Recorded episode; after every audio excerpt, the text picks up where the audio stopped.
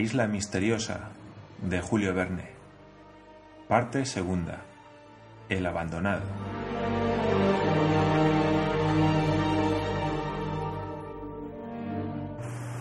Capítulo 9. Construyen un ascensor y fabrican el cristal.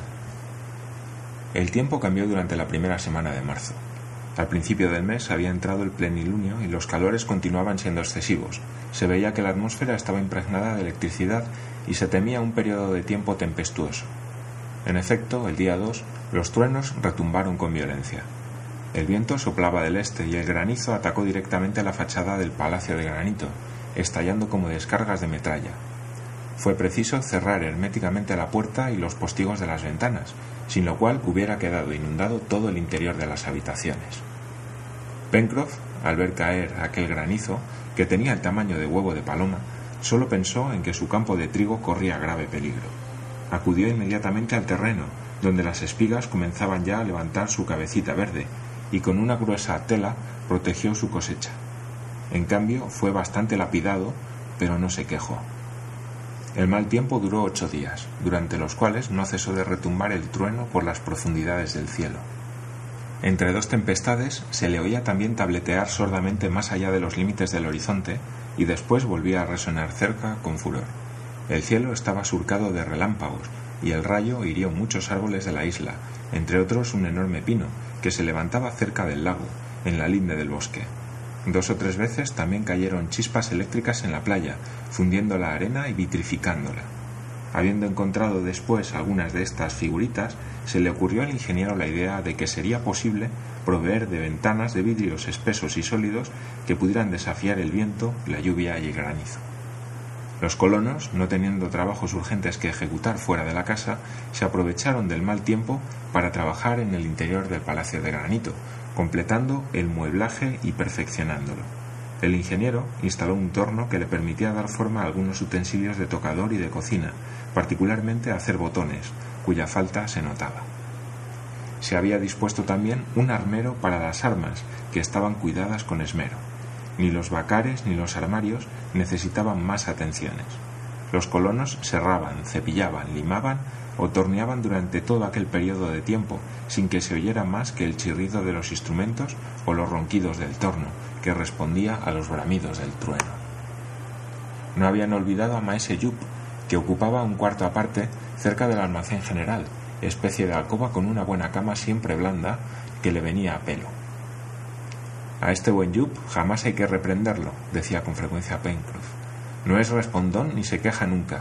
¿Qué he criado, Nab? ¿Qué criado? Mi discípulo, respondió Nab, y que pronto estará a la par. Tu superior, contestaba riendo el marino, porque tú hablas y él es mudo. Huelga decir que Yub estaba al corriente del servicio, limpiaba la ropa, daba vueltas al asador, barría las habitaciones y servía la mesa. Arreglaba la leña en la chimenea, cosa que encantaba a Pencroff, y no se iba a acostar sin saludar al marino en su cama. En cuanto a la salud de los miembros de la colonia, bípedos, cuadrúmanos o cuadrúpedos, no dejaba nada que desear. Con aquella vida al aire libre, en aquel clima saludable, bajo aquella zona templada, trabajando con la cabeza y con las manos, no podían creer que enfermarían. Todos gozaban de maravillosa salud, y Harbert había crecido más de dos pulgadas en un año. Su rostro se formaba y se hacía más varonil, prometiendo ser un hombre tan completo en lo físico como en lo moral. Por lo demás, aprovechaba para instruirse todos los ratos que le dejaban libres las ocupaciones manuales. Leía todos los libros encontrados en el cajón, y, además de las lecciones prácticas que le daba la necesidad de su posición, encontraba en el ingeniero para las ciencias y en el periodista para lo que toca a las lenguas maestros que se complacían en completar su educación. La idea fija del ingeniero era transmitir al joven todo lo que sabía, instruirlo con el ejemplo tanto con la palabra, y Harbert se aprovechaba de las lecciones de su profesor. Si yo muero, pensaba Cyrus Smith, él me reemplazará. La tempestad terminó hacia el 9 de marzo, pero el cielo quedó cubierto de nubes durante todo este último mes de verano. La atmósfera, violentamente turbada por aquellas conmociones eléctricas, no pudo recobrar su pureza anterior y hubo casi invariablemente lluvias y nieves, salvo tres o cuatro días buenos que favorecieron toda especie de excursiones. Por aquella época el onagre hembra dio a luz una pollina que todos acogieron con satisfacción. En la dehesa hubo, en las mismas circunstancias, aumento del rebaño de muflones, y muchos corderos balaban bajo los cobertizos, con alegría de Nab y de Harbert, cada uno de los cuales tenía su favorito entre los recién nacidos. Se inventó también un ensayo de domesticación de los ainos, ensayo que produjo resultados satisfactorios. Construyeron una pocilga cerca del corral y bien pronto se instalaron en ella varios ainos para domar, o sea, engordar bajo los cuidados de Nab. Maese Yup, encargado de llevarles el alimento cotidiano, las aguas del fregadero, los desperdicios de la cocina, etc., desempeñaba concienzudamente su tarea.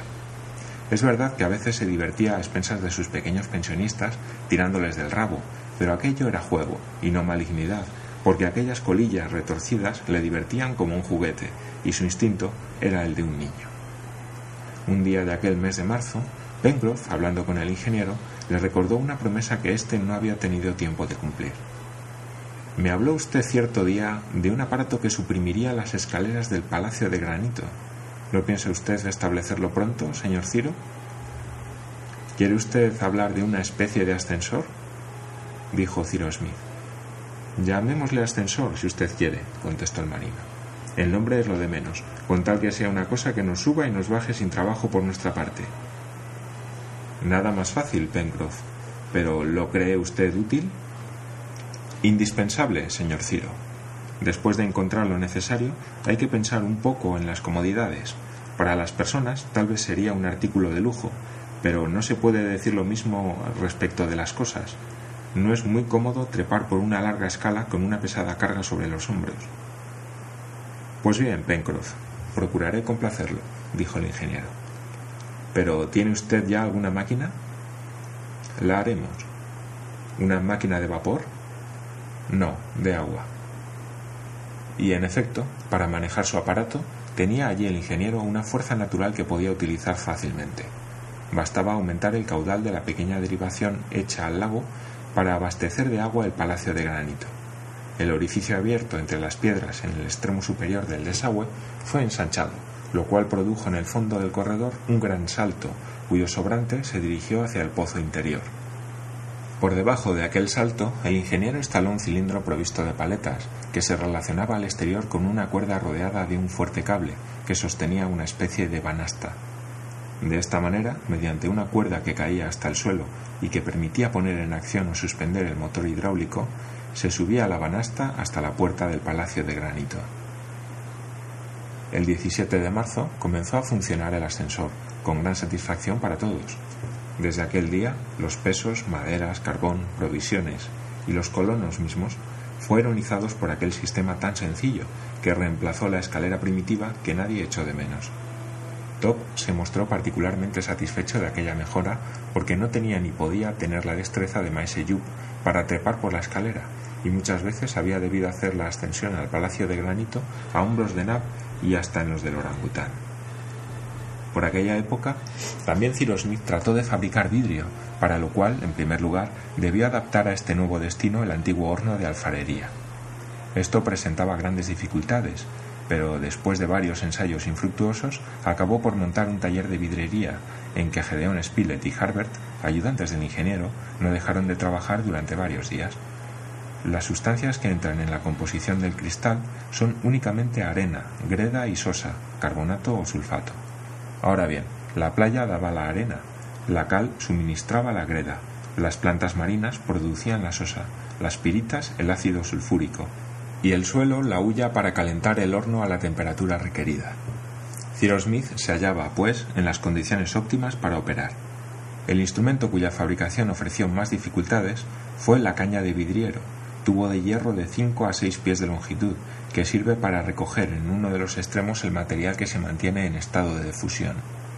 Pero por medio de una tira de hierro larga y delgada, que fue arrollada como un cañón de fusil, logró Pencroff fabricar la caña, que estuvo pronto en estado de funcionar. El 28 de marzo se calentó el horno. 100 partes de arena, 35 de greda, 40 de sulfato de sosa, mezcladas con dos o tres partes de carbón en polvo, compusieron la sustancia que fue depositada en los crisoles de tierra refractaria y cuando la elevada temperatura del horno la hubo reducido al estado pastoso, Cyrus Smith tomó con la caña cierta cantidad de aquella pasta, la volvió y revolvió sobre una placa de metal previamente dispuesta de manera que le pudiera dar la forma conveniente por medio del soplete, y después pasó la caña a Harbert, encargándole que soplase por el otro extremo. ¿Como para hacer pompas de jabón? preguntó el joven. Exactamente, respondió el ingeniero. Y Harbert, hinchando los carrillos, sopló tanto y tan bien por la caña, teniendo cuidado de hacerla girar sin cesar, que su soplido dilató la masa vítrea. Otras cantidades de sustancia en fusión se añadieron a la primera y resultó pronto una bola hueca que medía un pie de diámetro.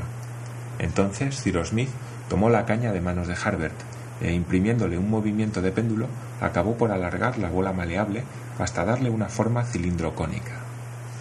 La operación del soplo había producido un cilindro de vidrio terminado por dos casquetes esféricos que fácilmente fueron separados por medio de un hierro cortante mojado en agua fría. Después fue hendido en toda su longitud y habiéndole hecho maleable por medio de un segundo calentamiento, fue extendido sobre una lámina y hecho plano mediante un rodillo de madera. El primer vidrio de ventana estaba fabricado y bastaba repetir cincuenta veces la operación para tener cincuenta. Así las ventanas del palacio de granito quedaron guarnecidas de placas diáfanas, no muy blancas quizá, pero bastante transparentes. En cuanto a la cristalería de vasos, botellas, etc., la fabricación no fue más que un juego, y por lo demás se la aceptaba como salía del extremo de la caña. Pencroff había pedido el favor de soplar, y era un placer para él, pero soplaba tan fuerte que sus productos tomaban las formas más extrañas y divertidas, formas que, sin embargo, le regocijaban y le causaban admiración. Durante una de las excursiones que se hicieron por aquella época, se descubrió un árbol nuevo, cuyos productos vinieron a aumentar los recursos alimenticios de la colonia. Habiendo salido de caza, Cyrus Smith y Harbert se aventuraron un día por el bosque del Far West. A la izquierda del río de la Merced, y como siempre, el joven hacía mil preguntas al ingeniero, a las cuales éste respondía de buen grado. Pero sucede con la caza como con toda ocupación en este mundo, que cuando no se ejerce con el celo y el cuidado necesarios, no suele producir grandes resultados. Como Cyrus Smith no era cazador y por otra parte Harbert hablaba de física y de química, aquel día muchos canguros, cavialles y agutíes pasaron a tiro y sin embargo se libraron del fusil del joven. Estando el día muy avanzado, los dos cazadores podían haber hecho una excursión inútil, cuando Harbert, deteniéndose y dando un grito de júbilo, exclamó Ah, señor Ciro, ¿ve usted este árbol? Y le enseñó un arbusto más bien que un árbol, porque se componía de tallo ancho, revestido de una corteza escamosa, con hojas agudas de pequeñas venas paralelas. ¿Y qué árbol es ese que se parece un poco a la palmera? preguntó Cyrus Smith. Es un Cicas revoluta, cuyo dibujo tengo en nuestro diccionario de historia natural.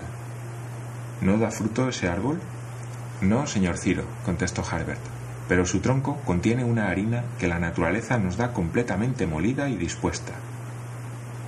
¿Será el árbol del pan? Sí, el árbol del pan. Pues bien, hijo mío, contestó el ingeniero, ese es un descubrimiento precioso, mientras recogemos nuestra cosecha de trigo. Manos a la obra y quiera el cielo que no te hayas engañado. Harbert no se había engañado. Rompió el tronco de un cicas que se componía de un tejido glandular y contenía cierta cantidad de médula farinácea atravesada de fibras leñosas, separadas por anillos de la misma sustancia dispuestos concéntricamente se mezclaba con esa fécula un jugo mucilaginoso de un sabor desagradable, pero que era fácil de separar de ella por la presión. La sustancia celular formaba una verdadera harina, de calidad superior y alimenticia, y cuya exportación estaba prohibida antiguamente por leyes japonesas. Cyrus Smith y Harbert, después de haber estudiado perfectamente la parte del Far West donde crecían los zicas, pusieron señales para encontrarla y volvieron al Palacio de Granito donde dieron a conocer su descubrimiento. Al día siguiente, los colonos fueron a hacer la recolección y Pencroff, cada vez más entusiasmado con su isla, decía al ingeniero, Señor Ciro, ¿cree que hay islas para náufragos? ¿Qué quiere decir con eso, Pencroff? Quiero decir islas creadas especialmente para que en ellas se verifique un naufragio y en las cuales los pobres diablos puedan ir tirando. Es posible, contestó sonriendo el ingeniero. Es cierto, añadió Pencroff, y no es menos cierto que la isla Lincoln es una de ellas. Los colonos volvieron al palacio de granito con una gran cosecha de cicas. El ingeniero montó una prensa para extraer el jugo mucilaginoso que venía mezclado con la fécula y obtuvo una notable cantidad de harina, que en manos de Nab se transformó en tortas y en panecillos. No era todavía aquel el verdadero pan de trigo, pero se le acercaba mucho. En aquella época, el onagre hembra, las cabras y las ovejas de la dehesa empezaron a dar leche para la colonia. Así, el carro, o por mejor decir, una especie de carricoche que le había reemplazado, hacía frecuentemente viajes a la dehesa y cuando tocaba a Pencroff este servicio, se llevaba a Yup y le hacía guiar, cosa que el orangután hacía perfectamente, chasqueando el látigo con su habitual inteligencia. Todo prosperaba en la dehesa y en el palacio de granito, y verdaderamente los colonos no tenían nada de qué quejarse, a excepción del alejamiento de su patria. Por otra parte, se habían acostumbrado tanto a aquella vida y a la residencia en aquella isla que no habrían abandonado sin sentimiento su suelo hospitalario. Sin embargo, el amor a la patria ocupa tal lugar en el corazón del hombre que si impensadamente se hubieran presentado algún buque a la vista de la isla, los colonos le habrían hecho señales, le habrían llamado y se habrían embarcado en él.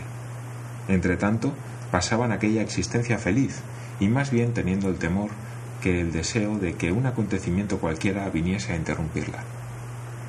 Pero ¿quién puede jactarse de haber fijado la rueda de la fortuna y de hallarse al abrigo de sus reveses? De todos modos, la isla Lincoln, que los colonos habitaban hacía ya más de un año, era con frecuencia objeto de sus conversaciones, y un día se hizo una observación que posteriormente debía producir graves consecuencias. Era el primero de abril, un domingo de Pascua, y Ciro Smith y sus compañeros lo habían santificado con el descanso y la oración. Era un día estupendo, como el 1 de octubre en el hemisferio boreal. Por la tarde, después de comer, se habían reunido todos bajo el cenador al extremo de la meseta de la Gran Vista y miraban extenderse la noche por el horizonte. Nab les había servido algunas tazas de aquella infusión de granos de saúco que reemplazaba al café. Se hablaba de la isla, de su situación aislada en el Pacífico, cuando Gedeón Spilett dijo Mi querido Ciro, desde que tenemos el sextante que vino en el cajón, ¿no ha examinado usted de nuevo la posición de nuestra isla? No, contestó el ingeniero. Pues creo que sería conveniente hacerlo, ya que tenemos un instrumento más perfecto que el que usted ha empleado. ¿Para qué? dijo Pencroff. La isla está bien donde está. Sin duda, repuso Gedeón Spilett pero ha podido suceder que por causa de la imperfección de los aparatos las observaciones no hayan sido exactas, y ya que es fácil comprobar la operación. Tiene usted razón, mi querido Spilett, repuso el ingeniero, y habría debido hacer esa comprobación antes de ahora, aunque creo que si he cometido algún error no debe pasar de cinco grados en longitud o latitud. Y quién sabe, dijo el corresponsal, si no estamos mucho más cerca de una tierra habitada de lo que creemos. Lo sabremos mañana, contestó Cyrus Smith. Si no hubiéramos tenido tantas ocupaciones, que no me han dejado un momento, lo sabríamos ya. Bueno, dijo Pencroff, el señor Ciro es demasiado buen observador para haberse engañado, y si la isla no se ha movido de su sitio, es indudable que está donde el señor Ciro la ha puesto. Ya veremos. Siguió de esta conversación que al día siguiente, por medio del sextante, el ingeniero hizo las observaciones necesarias para comprobar la exactitud de las coordenadas que había obtenido, y el resultado de la operación fue el siguiente. Su primera observación le había dado la situación de la isla Lincoln de este modo. En longitud oeste, de 150 a 155 grados. En latitud sur, de 30 a 35 grados. La segunda observación dio exactamente en longitud oeste 150 grados 30 minutos, en latitud sur 35 grados 57 minutos. Así, a pesar de la imperfección de sus aparatos, Ciro Smith había operado con tanta habilidad que su error no había pasado de 5 grados. Ahora, dijo Gedeon Spilett, puesto que poseemos un atlas al mismo tiempo que un sextante, Veamos, mi querido Ciro, la posición que la isla Lincoln ocupa exactamente en el Pacífico. Harbert trajo el atlas, que como es sabido había sido publicado en Francia y que por consiguiente tenía la nomenclatura en lengua francesa. Desdoblada la carta del Pacífico, el ingeniero, con el compás en la mano, se dispuso a determinar la situación de la isla. De repente levantó el compás y dijo Pero si existe ya una isla en esta parte del Pacífico. Una isla, exclamó Pencroff. La nuestra, sin duda, respondió Gedeón Spilett. No, contestó Cyrus Smith. Esta isla está situada a 153 grados de longitud oeste y 37 grados y 11 minutos de latitud sur, es decir, a 2 grados y medio más al oeste y a 2 grados más al sur de la isla Lincoln. ¿Y cuál es esa isla? preguntó Harbert. La isla Tabor. ¿Y es importante? No, es un islote perdido en el Pacífico y que tal vez nunca ha sido visitado. Pues bien, lo visitaremos, dijo Pencroff. ¿Nosotros? Sí, señor Ciro. Construiremos un barco con puente y yo me encargo de conducirlo. ¿A qué distancia estamos de esa isla Tabor? A unas 150 millas hacia el nordeste, contestó Ciro Smith. ¿150 millas? ¿Y qué es eso? dijo Pencroff. En 48 horas y con un buen viento podemos estar allí. ¿Mas para qué? preguntó el corresponsal. Vete a saber. Ya lo veremos. Y con esta respuesta se convino en construir una embarcación que pudiese hacerse a la mar hacia el mes de octubre próximo, cuando volviese el buen tiempo.